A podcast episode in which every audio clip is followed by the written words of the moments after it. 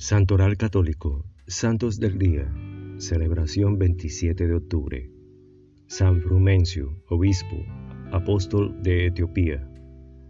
Originario de Tiro, Líbano, después de varias vicitudes, Frumencio se convirtió en obispo de Absum, Etiopía, ciudad en la que pasó muchos años de su vida como esclavo. De su fecunda labor de evangelización surgirán luego misiones para toda el África. Dada la importancia y el alcance de su apostolado, se le apodó como el apóstol de Etiopía.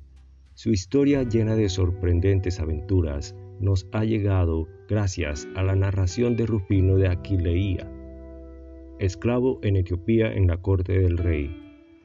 El filósofo Merope, fascinado por sus cada vez más frecuentes viajes a la India, decidió dejar Tiro y se llevó a sus sobrinos consigo, Frumencio y Decio. En el camino de regreso su barco hizo escala en un puerto del Mar Rojo, Adulis, donde fueron atacados por los etíopes. Ninguno de los tripulantes escapó de la masacre, excepto los dos hermanos, que se salvaron porque eran muy jóvenes y no se hallaban en el barco. Capturados y transportados como prisioneros a la corte del rey de Etiopía en Absum, la narración dice que sucedió un grande milagro, pues el rey no solo no, maltrató a los jóvenes, sino que los hizo sus esclavos predilectos, y en breve tiempo los llegó a apreciar tanto que designó a Edesio como copero y a Frumecio como administrador de los bienes del reino. Su liberación y el retorno.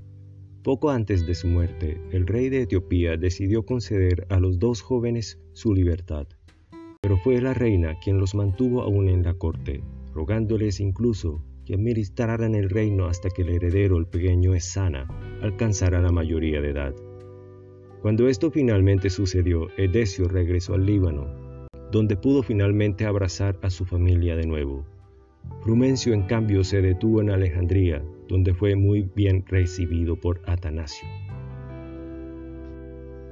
Frumencio le contó al gran obispo su azarosa experiencia en Etiopía, donde el rey le había dejado libre para construir iglesias y educar a la población en la religión cristiana.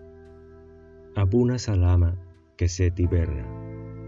Y fue así como después de convocar un consejo de obispos, Atanasio consagró a Frumencio como primer obispo de Absun, una ciudad de Etiopía considerada como un trampolín para la evangelización del nuevo continente.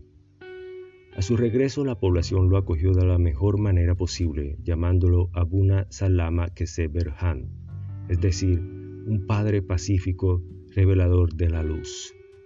Allí el obispo misionero hará uno de los primeros experimentos de inculturación del Evangelio en África, pues comenzó con la traducción de la Biblia al idioma local y con el enriquecimiento de la liturgia cristiana alejandrina con bailes, bellas canciones y ancestrales ritos populares. Gracias, gloria a Dios.